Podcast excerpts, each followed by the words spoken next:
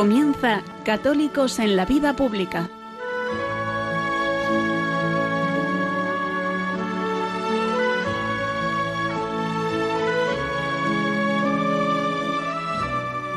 Un espacio dirigido en Radio María por Luis Zayas.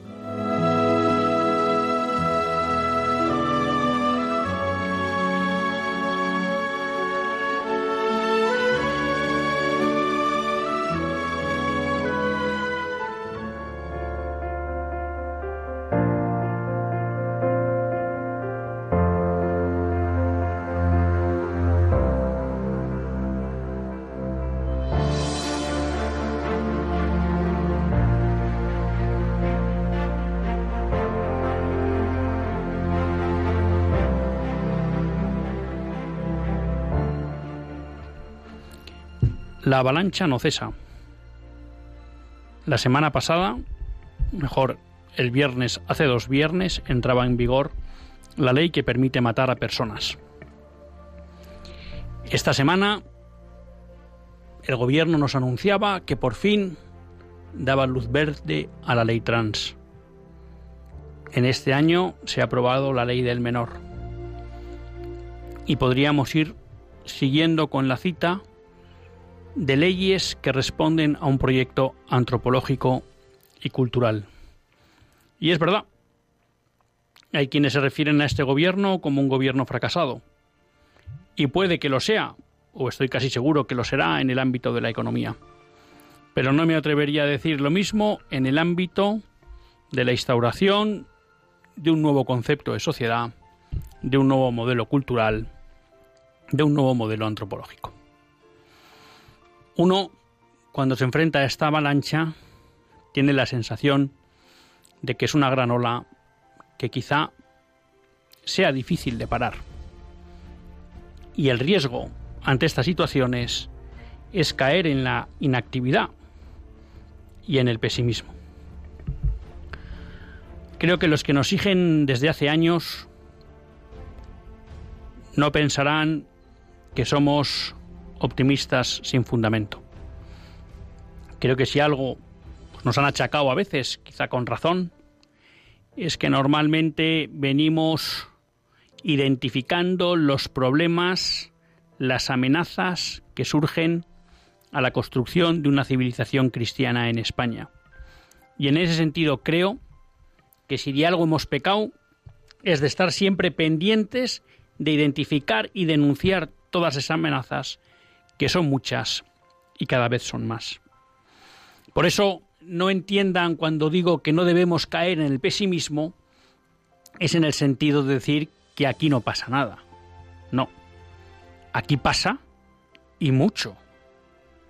Y realmente cada vez uno ve más en riesgo la posibilidad de vivir conforme a los principios cristianos. Pero como les decía, no hay por qué caer en el pesimismo. No hay por qué caer en el pesimismo porque por un lado vivimos de la esperanza teologal, que nos dice por un lado que Cristo ha vencido esta batalla y por otro lado, pues que nuestra meta es el cielo. Y a eso no nos la puede arrebatar este mundo. Pero independientemente de eso, no podemos caer en la desesperanza porque hay muchas cosas por hacer.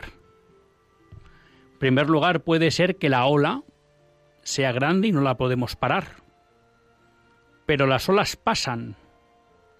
Y por eso es importante empezar a construir realidades que cuando la ola pase estén vigentes y vivas para poder hacer empezar la reconstrucción sobre todo aquello que arrasó la ola no pensemos que el mal va a vencer. No pensemos que el mal va a ser omnipotente. No pensemos que el mal no tiene consecuencias. Una sociedad que viva conforme a todas estas leyes que nos están proponiendo nuestros políticos desde hace 40 años es una sociedad condenada a la muerte. Tardará más, tardará menos ¿Se destruirá por el proceso interno o se destruirá por procesos externos que provoquen un cambio civilizatorio? No lo sabemos, pero ese momento llegará Y para ese momento hay que estar preparados y eso exige seguir si, no hemos, si hemos empezado y si no, empezar a trabajar ya. Me gustaba en el libro de Rob Dreher un ejemplo que ponía en relación con el padre Kolakovic, un sacerdote croata que tuvo que escapar de Croacia por la persecución nazi y llegó a Eslovaquia. Y allí él vaticinó claramente, preveyó, que el comunismo iba a invadir Eslovaquia. Y diez años antes de que sucediera eso, él se puso a trabajar con los jóvenes católicos y con las familias católicas a las que él tenía acceso para preparar células de resistencia que permitieran la resistencia católica cuando el comunismo tomara el poder. Bueno, pues es posible que algunos no quieran ver que la ola llega. Es posible que no quieran ver que no se puede parar. No importa. Aquellos que compartan ese diagnóstico es necesario ponerse a trabajar. Es necesario construir realidades empezando por nuestras familias sólidas y en las que podamos estar preparados para vencer o al menos sobrevivir de estas amenazas, para que cuando sea necesario reconstruir y sea posible hacerlo, al menos haya personas que conozcan la verdad, la puedan mostrar y desde ahí empezar una nueva sociedad. Y en tercer lugar, no podemos perder la esperanza y no nos podemos quedar de brazos cruzados, porque tenemos la responsabilidad con todos aquellos que conviven con nosotros, en especial con los más cercanos. Es verdad que la ola llega, es verdad que la ola puede arrasar, pero es verdad que si no podemos parar la ola, sí podemos ayudar a que la ola no afecte mucho o nada a nuestros cercanos, a nuestras familias, a nuestros amigos, a nuestros parientes, a nuestros compañeros de trabajo. Tenemos una responsabilidad hacia todos aquellos que están cerca nuestro y en los que podemos influir. Por eso es necesario empezar y continuar con la creación de grupos, de realidades arraigados en Cristo, fieles a la fe católica y que a su vez sean capaces de transmitir el culmen o el modelo de lo que es una sociedad cristiana y además que sean capaces de vivir en virtud para poder arrastrar las circunstancias graves que puedan venir. Por eso, queridos amigos, no nos asustemos por la ola. Sí, seamos conscientes de que viene y veamos qué podemos hacer para paliar sus efectos. Veamos qué podemos hacer para salvar a los que están cerca del impacto de la ola y sobre todo qué es necesario ir construyendo para que cuando la ola pase haya cimientos sobre los que volver a construir.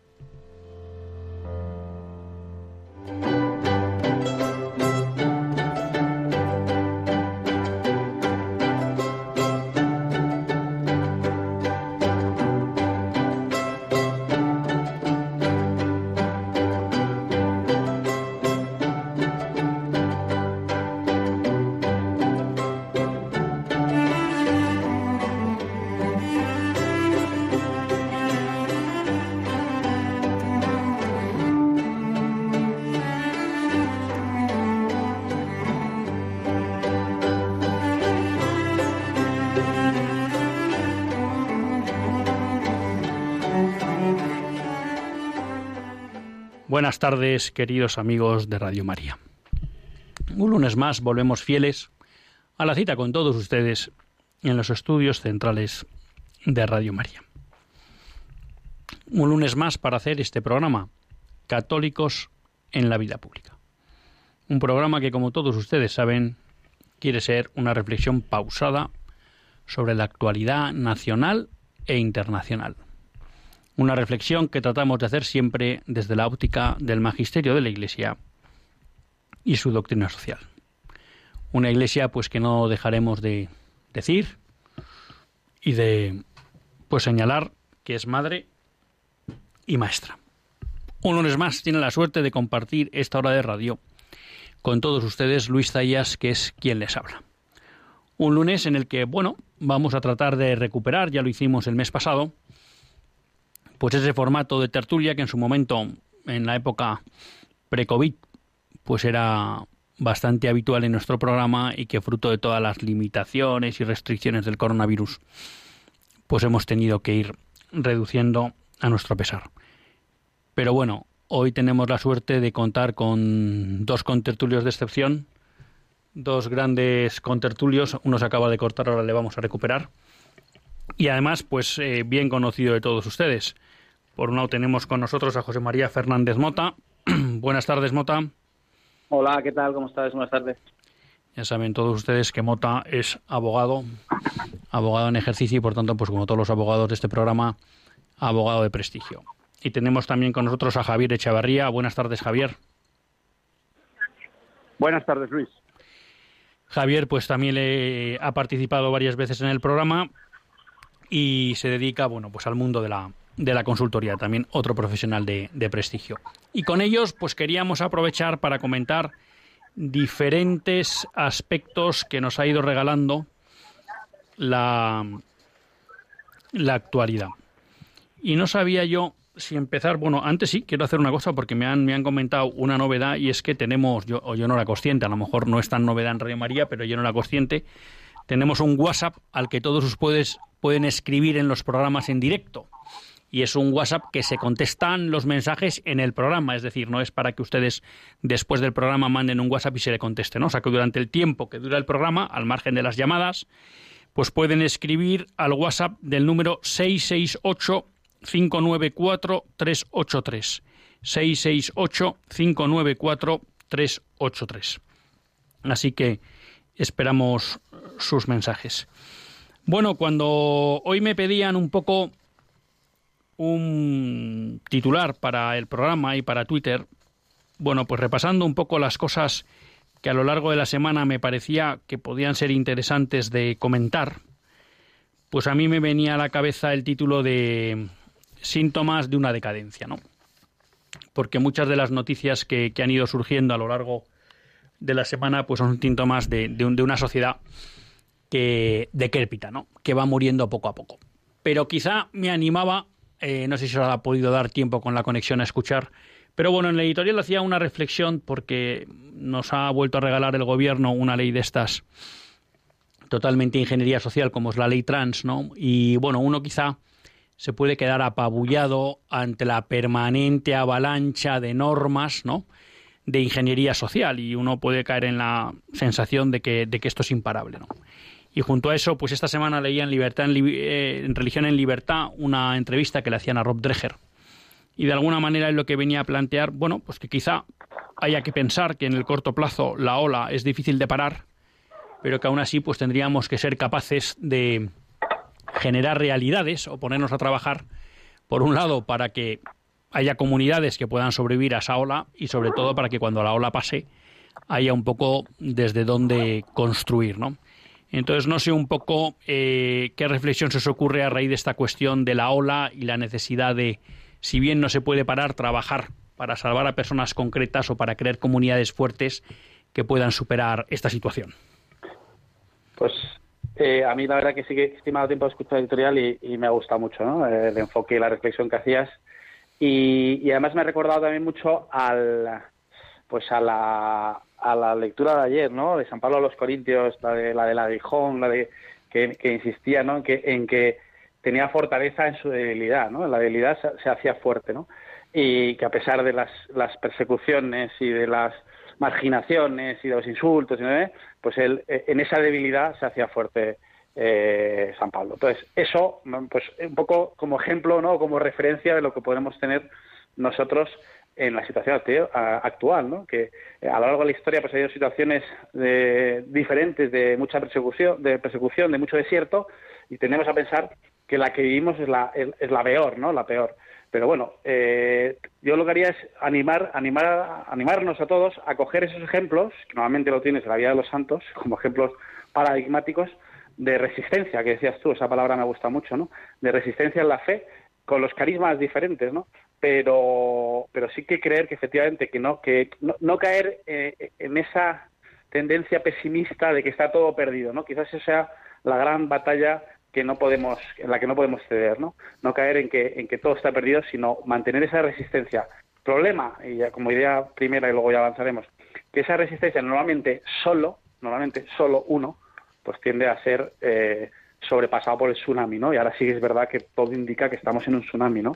Todas estas leyes que has citado, más la ley eutanasia, que me imagino que también lo has dicho, más la ley CELAM, o sea, estamos hablando de que, que en menos de, en ocho o nueve meses nos ha pasado un tsunami, ¿no? Y lo que viene, ¿no? Entonces, en ese sentido yo, confianza total en el Señor y en la Iglesia y confianza en las comunidades cristianas de resistencia, ¿no? Pero, efectivamente, comunidades, ¿no? Yo creo que solo eh, el tsunami te pasa, ¿no? Y luego, por supuesto, eh, también tampoco veo cómo aguantar el tirón, digamos, aguantar esa, ese tsunami sin, sin una vida de fe potente, una vida de oración, una vida de sacramentos, que sea la que te dé el enganche, digamos, el, arraigo para, para, para tener esa fuerza contra esta marea o esas olas tan, tan potentes, ¿no? Javier. Pues eh, yo estoy de acuerdo, estoy de acuerdo con José María, pero adicionalmente eh, añadiría dos cosas. Yo creo que además de, la, parte de la fe, yo creo que también es importante ser conscientes de que el sentido común y sobre todo la antropología acabará triunfando, porque hay muchas de las leyes actuales que se sustentan sobre absolutas falacias y sobre, y sobre realmente intentar reescribir o intentar recrear un, un ser humano que no es real, que no es, que no es real, y yo creo que eso al final acabará triunfando. Y en segundo lugar, yo creo que es, especialmente importante el, eh, el mantener las banderas, es decir, el no claudicar, es decir, que la sociedad no vea como normal determinadas cosas que no lo son. La ley de eutanasia, por ejemplo, pues es un buen ejemplo. La ley del aborto, por ejemplo, es un buen ejemplo. Es decir, no acaba renunciando por el paso del tiempo a determinadas cuestiones que son antropológicamente antinaturales.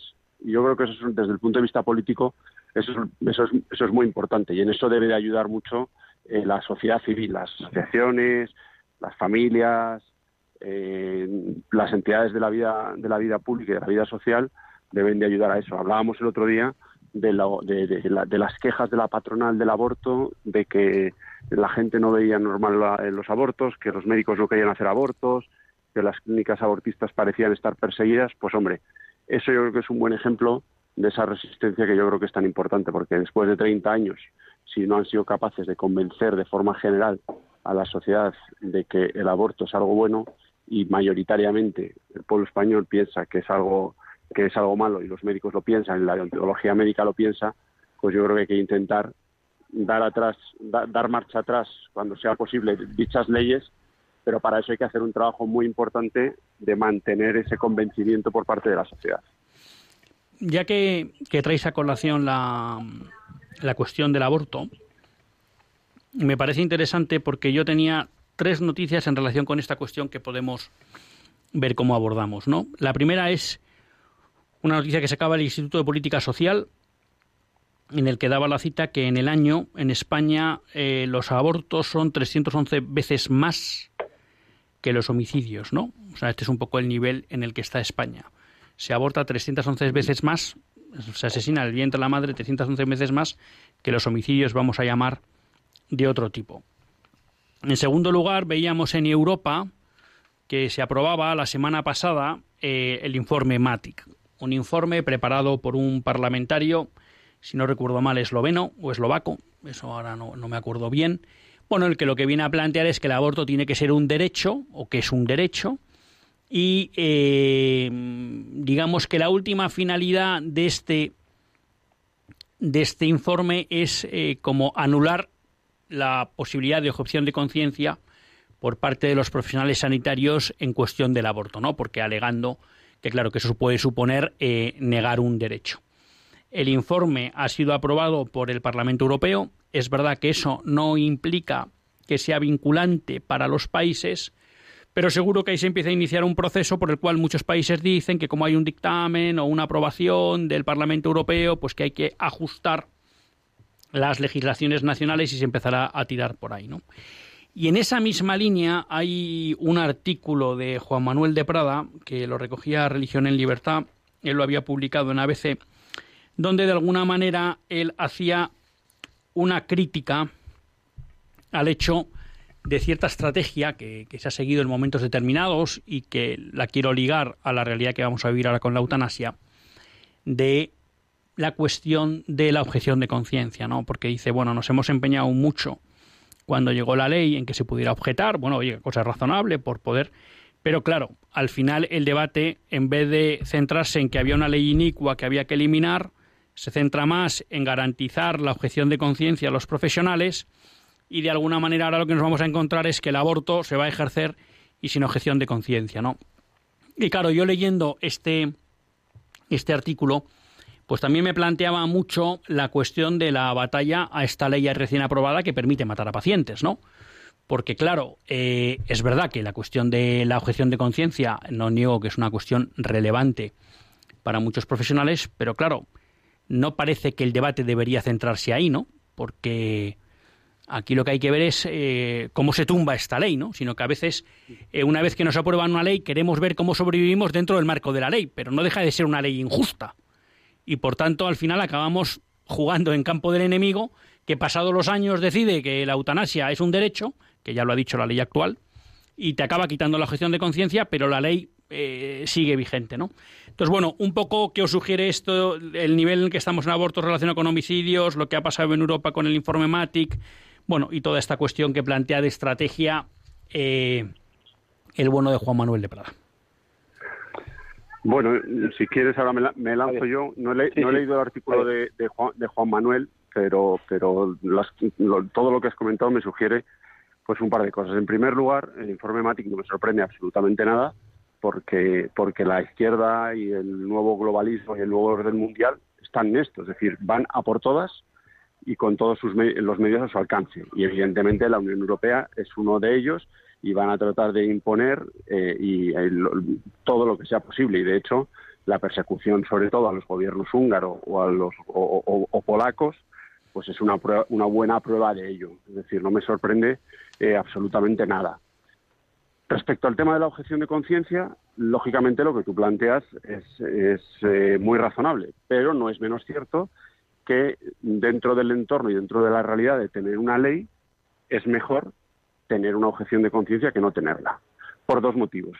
Uno, porque puede seguir habiendo una parte de, mm, la sociedad que tenga un espacio para, para, que se le reconozca y, que por, y por lo tanto para que la sociedad pueda seguir reflexionando sobre la bondad o no de esa ley, que eso a mí me parece absolutamente eh, fundamental y luego pues porque se puede dar la situación que yo contaba antes de las de las clínicas abortistas que tienen verdaderos problemas para encontrar en ocasiones a profesionales que quieran hacer que quieran hacer abortos. Hay en, en 8 o 10 provincias españolas donde no se puede abortar porque no hay ni un solo médico dispuesto a dispuesto a hacer ese tipo de ese tipo de prácticas iba a decir médicas, ¿no?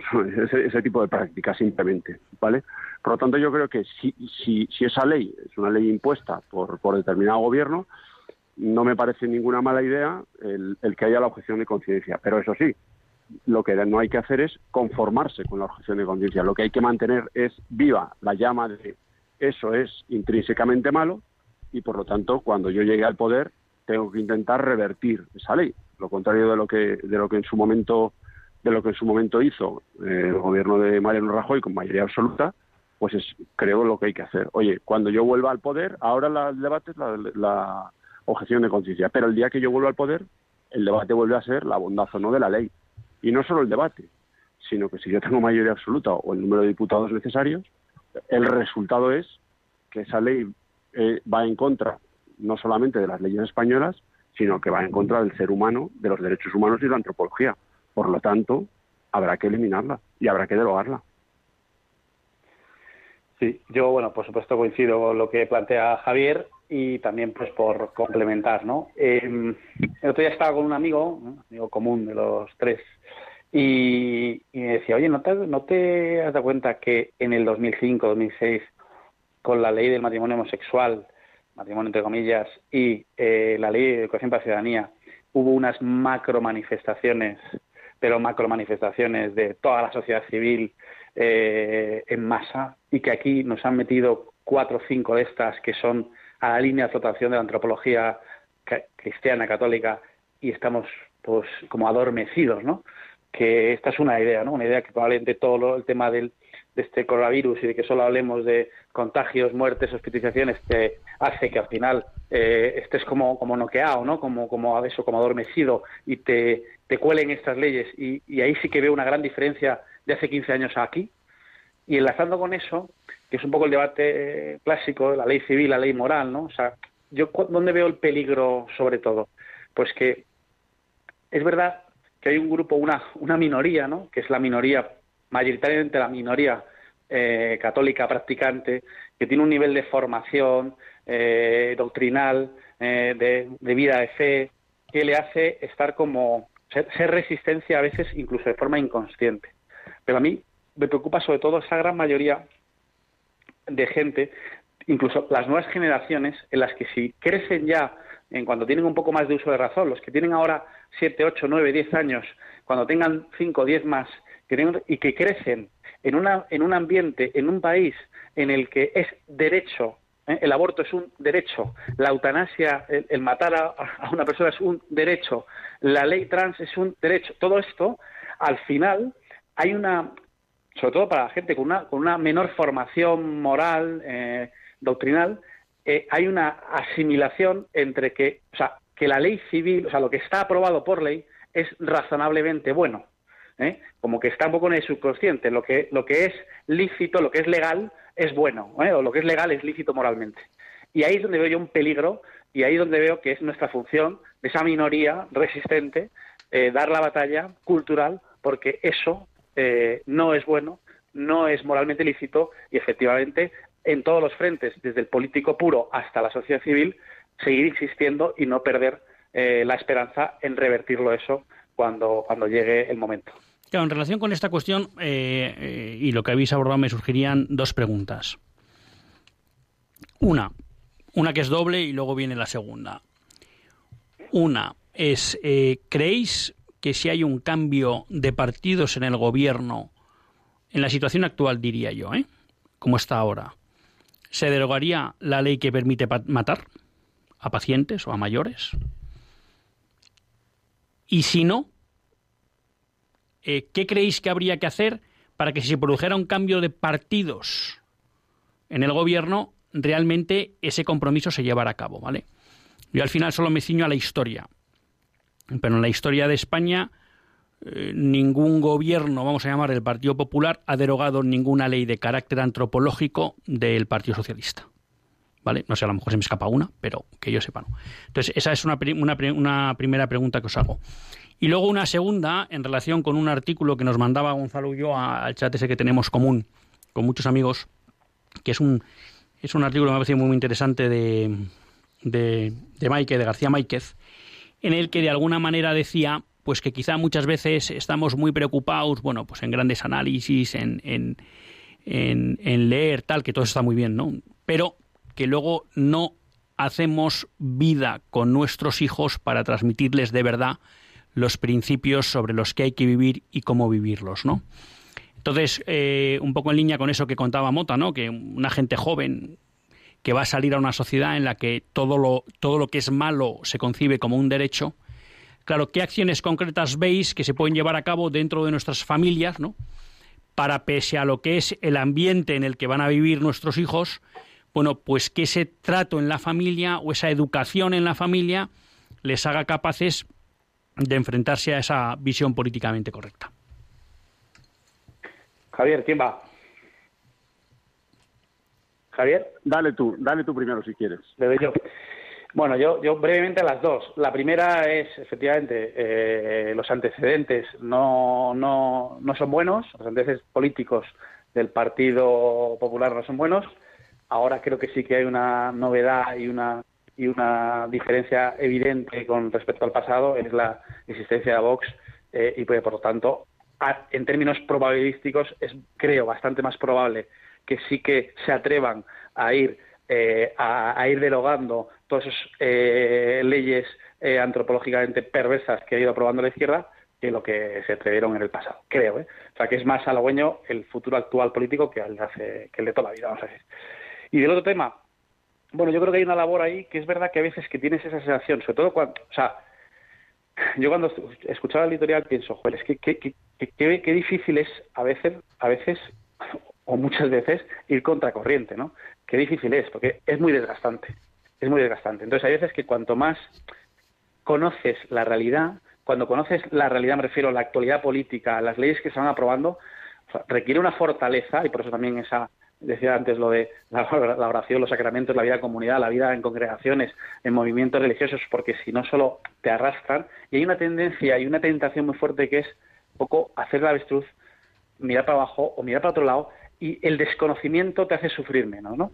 Eso es una realidad. Pero yo, a la vez que eso ocurre, también creo que de una forma muy natural, nuestros hijos, ¿eh? nosotros cuando éramos hijos y nuestros hijos ahora, viven, tienen un colegio, no claro, depende del que hayas elegido, pero un colegio eh, católico, tienes una parroquia o un movimiento o una congregación de referencia, tienes amigos en los que es muy natural tener familia numerosa, eh, rezar a diario, ir a misa a diario o cuando se pueda, eh, por supuesto el domingo, ir a campamentos en verano religiosos, etc. Entonces yo creo que todo eso, de una forma muy metida en nuestra vida, de una forma muy natural, creo que es eh, sin hacer mayores, eh, o sea que si los haces luego además, mejor todavía. Pero creo que, que tenemos la suerte, el problema es que considero que somos unos pocos, unos muy pocos privilegiados, que tenemos la suerte de tener ese ambiente católico natural. Javier. Pues mira, yo respecto a la primera pregunta, coincido con, con José María en que el factor diferencial es la existencia de Vox, que antes, que antes no existía, y por lo tanto eso debe tener algunas consecuencias y algunas consecuencias va a tener. En lo que no coincido es que gracias a eso se vayan a atrever. Yo creo que no es una cuestión de que se vayan a atrever, sino de que no les vaya a quedar más remedio. Es decir, el Partido Popular probablemente se sentiría cómodo manteniéndose en el, en el consenso socialdemócrata, por llamarlo de algún modo, en no enfadar a la, izquierda y en, no sentirse, digamos, perseguidos por una parte de la sociedad.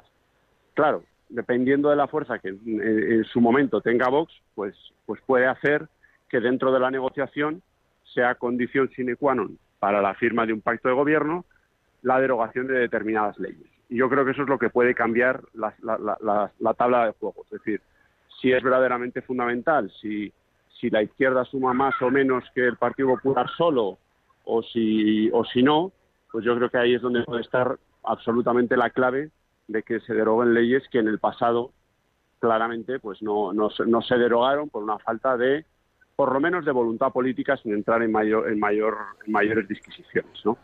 y luego en segundo lugar respecto al otro que planteabas yo creo que lo que podemos hacer son dos cosas yo creo que una es muy importante y, y hemos hablado mucho de ello, que es el, vivir en familia eh, y en comunidad, como decía el Papa Benedicto XVI cuando vino a España en 2011, vivir la fe en comunidad, y eso tiene que ayudar mucho, no solamente a nosotros, a los padres de familia, sino también a nuestros, a nuestros hijos, a los niños, a ver cómo natural la fe dentro de su vida y, por lo tanto, lo que propone la Iglesia, la doctrina social de la Iglesia, la propuesta antropológica de la Iglesia, etcétera, etcétera, pero luego creo que también es muy importante hablar claramente a nuestros hijos de las cosas. Es decir, sin, sin rodeos, sin matices, con mucha misericordia, pero explicándoles de forma expresa lo que está bien y lo que está mal y por qué las cosas están bien o están mal. Y eso me parece absolutamente fundamental. Es decir, no se trata de despreciar a nada ni a nadie, ni las circunstancias de nada ni de nadie, pero sí que explicarle, oye, nosotros pensamos que esto no es así. A las personas, a todas ellas hay que quererlas, hay que tratarlas con misericordia, pero hay personas pues, pues que tienen unas eh, situaciones que les llevan a tomar decisiones equivocadas como podemos tomar todos. Pero en este tema, en este tema y en este tema, creemos que esta es una situación que no lleva a la felicidad y que en último término eh, eso es más difícil que llegue a la santidad, lógicamente. Bueno, pues yo creo que es el momento de dejar descansar y que cojan un poco de aire nuestros oyentes y enseguida volvemos.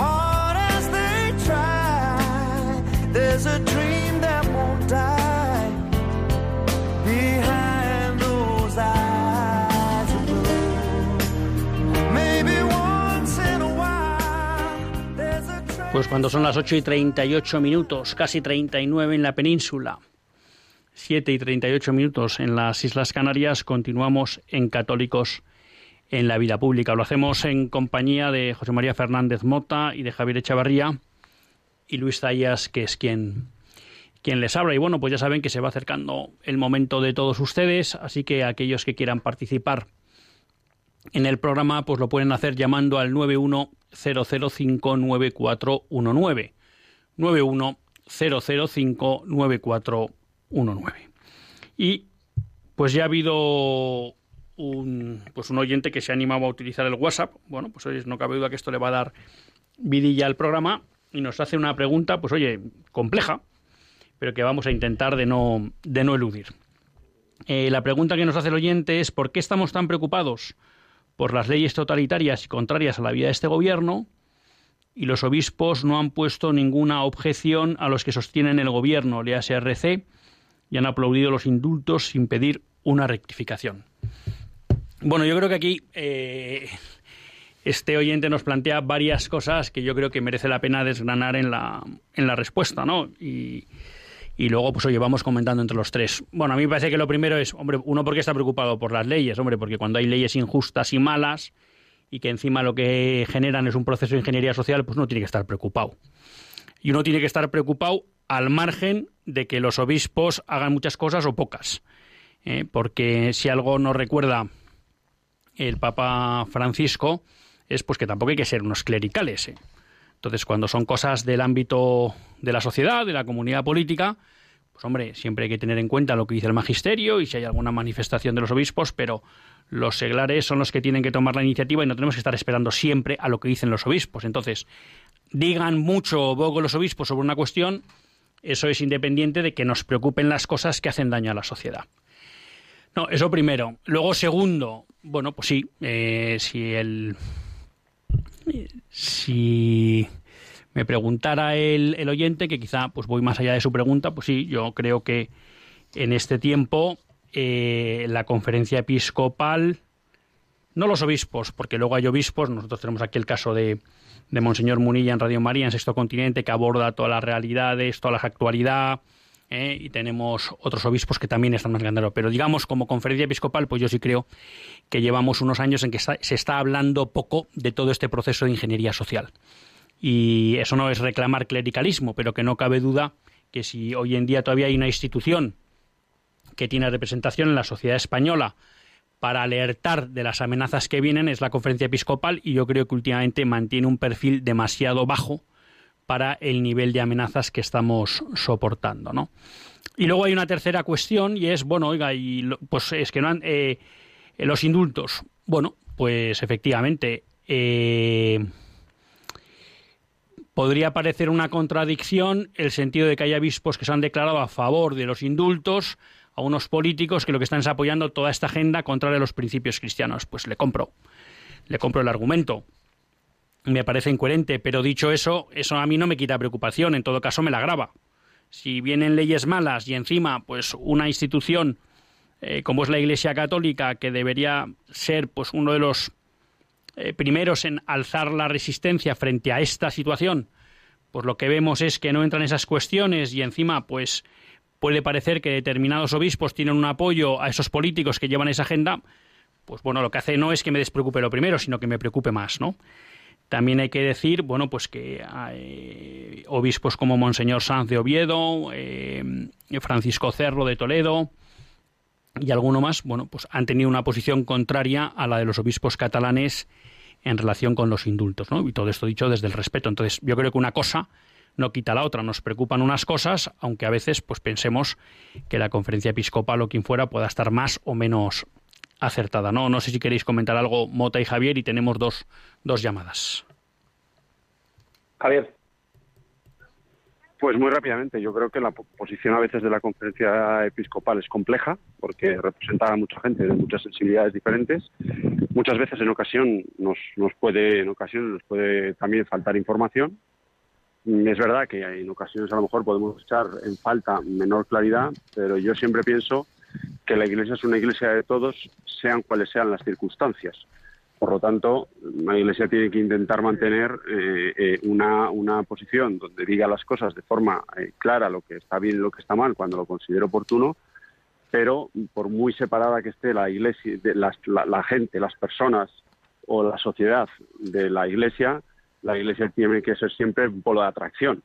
Y yo creo que eso fue Jesucristo en su momento y eso es lo que debería de ser la conferencia episcopal. Oye, que hay veces u ocasiones donde encontrar el, término medio es complicado y que en ocasiones los obispos se pueden equivocar, pues sí, sin duda, como nos equivocamos todos, lo que pasa es que en su caso pues tiene una repercusión, tiene una repercusión mayor y en ocasiones pues sí que echamos de menos a veces una mayor claridad, un posicionamiento o un posicionamiento más claro. Tenemos aquí, vamos a dar paso a, un par de llamadas que tenemos para no, perdona Mota, y luego si eso volvemos, por aquello de no dejar fuera a los oyentes. Tenemos con nosotros a María Pilar de Palencia. Sí, vamos a ver, buenas tardes. Buenas tardes, María Pilar. Yo estoy de acuerdo con muchas cosas que están diciendo, con otras no. Pues nada, comente la que quiera, las de a favor o las de en contra. Sí, por eso, les voy a decir las que estoy en contra. Estoy en contra porque, claro, el gobierno puede hacer todo, todo lo que le da la gana. ¿Por qué?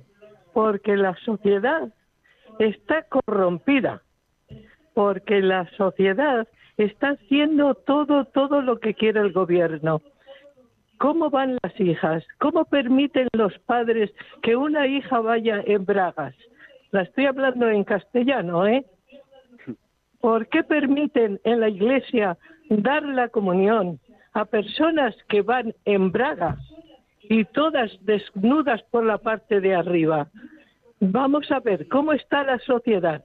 ¿Por qué estamos diciendo que este gobierno puede hacer esto, esto y esto si resulta que toda la sociedad le está apoyando y dando la razón en lo que está haciendo?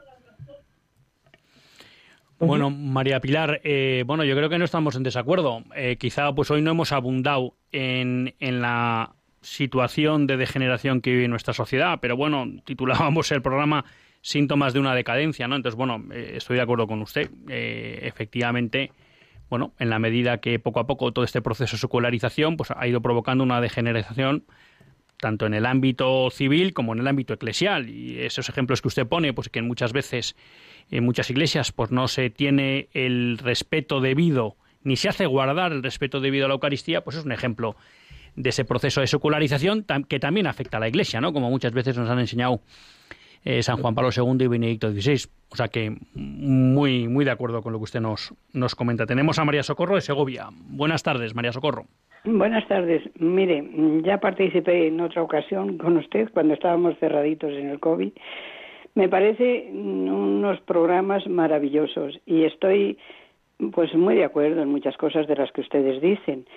Esto de que, mire, acaba de decir esta señora que que bueno, que permiten las cosas, pues claro, que las hemos ido, pero no ahora, las hemos ido permitiendo muy paulete, o sea, muy poquito a poco, muy poquito a poco, y claro, ya hemos llegado a un sitio que ya se nos ha escapado de las manos. Bueno, dicho esto, le voy a comentar. Mm, todo esto de los indultos y todo esto de eso, pues es verdad que la Iglesia es madre y la Iglesia tiene que comprender a todos y que Cristo nos perdona a todos. Pero hay una base muy fundamental. Cristo perdona cuando nos arrepentimos. Claro que Él nos perdona como Padre, pero mal nos va nos va a perdonar si no queremos arrepentirnos. O sea, es que yo no sé, ahí ya, si fuéramos a un juicio o a cualquier cosa, si yo fuera a un juicio y, y me declaro culpable de, lo que es, y le digo, no, no, pero es que cuando salga de aquí lo voy a volver a hacer. ¿Qué es lo que nos están diciendo estos señores? Luego entonces yo creo mm, que los obispos pues a lo mejor tendrían que haberlo meditado un poco, yo qué sé, yo qué sé, no les voy a juzgar, ni mucho menos, pero es verdad que desde ciertos cargos habría que ser un poquito más prudentes. Y cuando digo prudentes tampoco digo a que se callen a todas las cosas, porque hay algunas cosas que también echo mucho de menos su voz. De verdad que sí, que es que hay que hablar alto y claro. Y bueno, ya para no entretenerme y que pasen alguna más si lo desean, les diré que siempre, siempre, y estamos dejando pues estas leyes, todo lo que pase, pues ya nos lo dijo el Señor. Los hijos de las tinieblas son mucho más sagaces que los hijos de la luz. Y con esto acabo. Pues María Socorro, muchas, muchas gracias por su intervención. Hombre, yo creo que usted comenta tres cosas interesantes. Uno, el poco a poco, ¿no? Bueno, ese es el típico, la típica estrategia de lo que denominamos el proceso revolucionario, ¿no? Es ir poco a poco, ir poco a poco cambiando costumbres, a partir de cambiar costumbres, pues se van cambiando formas de pensar y una vez que han cambiado las formas de pensar, pues todo se consolida, ¿no? Y lo que nos parecía, eh, esto me lo repite mucho últimamente mi mujer, ¿no? Hace 40 años, eh, 42 por decirlo así, pues era prácticamente impensable que en España hubiera aborto. Bueno, 40 años después lo que estamos discutiendo es si metemos en la cárcel a los que van a ir a los centros de aborto a ofrecer alternativas a las mujeres. Bueno, pues efectivamente, ¿no? Nos, nos lo acabamos comiendo todo, poco a poco, pero nos lo comemos todo. Bueno, la cuestión de los indultos, pues es, es, es verdad, ¿no? Efectivamente, bueno, pues hay una cuestión que siempre, que es donde han señalado un poco sobre todo el obispo de Toledo, el arzobispo Toledo, Francisco Cerro, y don Jesús Sanz, ¿no? Pues la cuestión del arrepentimiento y demás. Hay una cuestión que dice usted que yo creo que también es, es mm, interesante y que va un poco en la línea de lo que comentaba Javier, ¿no? Eh, yo creo que hay cuestiones en las que es clara, pues eh, vamos a decir que que los obispos se deben pronunciar, ¿no? que es cuando está, digamos, en riesgo el depósito de la fe o la verdad sobre el hombre, ¿no? y ahí no cabe duda, y ahí pues solo se puede esperar unanimidad. Y efectivamente luego puede haber cosas del ámbito de la convivencia, ¿no?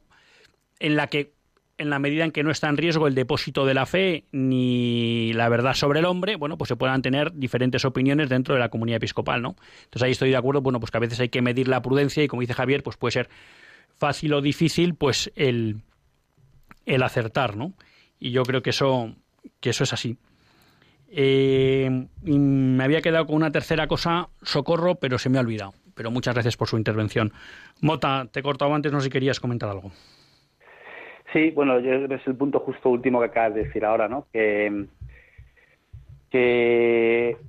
a ver, ¿cómo, ¿cómo, explicarlo con sutileza? O sea, el, el, el que es que lo acabas de explicar tú muy bien, sobre, sobre los temas de fe ¿eh? o de doctrina de la verdad del hombre, ahí el católico eh, debe escuchar muy atentamente lo que dice los obispos y, y, en primer lugar, el Papa. En temas, digamos, más temporales, no sé cómo llamarlo, realidades temporales, como era esta cuestión, pues sinceramente, o sea, hubiese sido deseable otra, otra opinión de la conferencia, pero no, no creo que sea una cuestión eh, que, que, el, que, el, cristiano de a pie tenga que seguir eh, ese, ese, criterio. Sí, ¿no? y, ni acerca sus belli de la cuestión, ¿no? Te puede gustar o no, pero bueno, tampoco... En relación con esta cosa que planteas, eh, os traigo a colación una, una declaración que hizo el, este fin de semana Pablo Casado, ¿no? Y yo reconozco que le daba vueltas y, y, me dolió un poco, ¿no?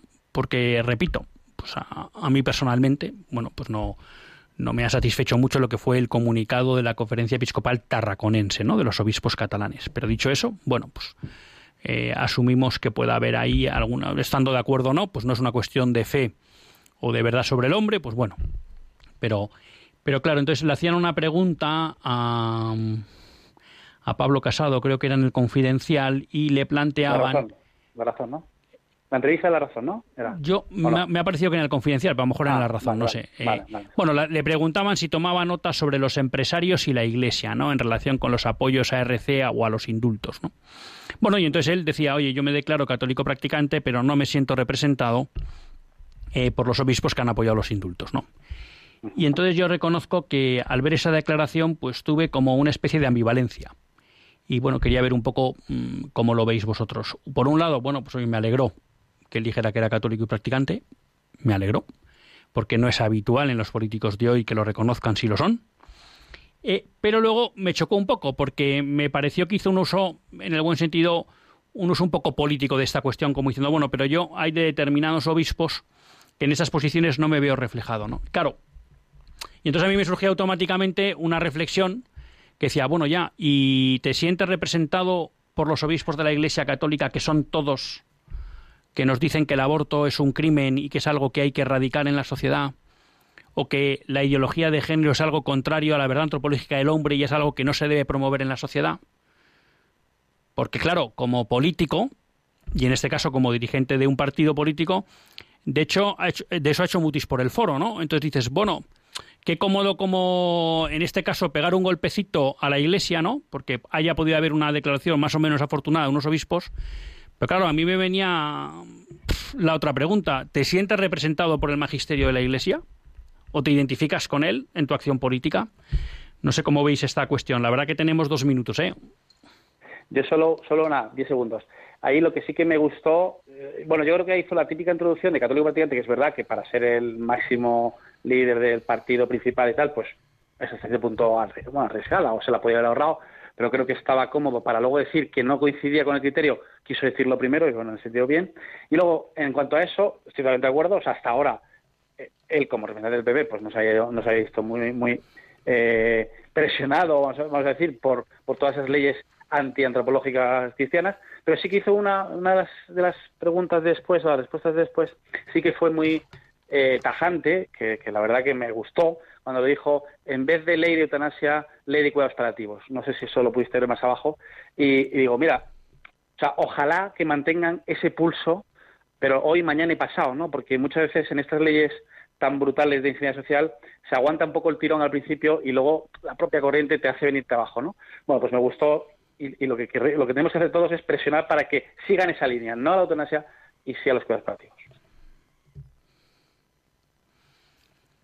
Bueno, pues eh, tenemos que acabar, pero no me resisto a responder a otro WhatsApp que nos ha llevado, nos ha llegado en el que planteaba el, el oyente, bueno, si todas estas leyes antihumanas que se han promulgado durante el estado de alarma no sería fácil derogarlo todo, ¿no? Y ponía un poco su esperanza en la posible inconstitucionalidad del estado de alarma. Bueno, yo mucho me temo, por un lado, que parece que está habiendo fuertes presiones para que el Tribunal Constitucional no se declare por la inconstitucionalidad del primer estado de alarma, que como no soy jurista, no sé si podría en cuestión la tramitación parlamentaria de todas las leyes durante ese periodo, pero me temo que es que parece que no se va a dar la primera situación, porque la última noticia que se ha publicado es que el Tribunal del, del Constitucional, que teóricamente, teóricamente es del sector supuestamente conservador, pues eh, estaba como parando el informe que había propuesto quien, quien le tocaba redactarlo, que iba en la línea, parece ser, de que el estado de alarma hubiera sido inconstitucional, con lo cual yo creo que por ahí no hay mucha esperanza. No nos queda tiempo más que para despedirnos de Javier de Mota. Muchas gracias por haber estado con nosotros. José María Fernández Mota, abogado. Javier Echevarría, consultor. Hasta el próximo lunes, si Dios quiere. Que Dios les bendiga.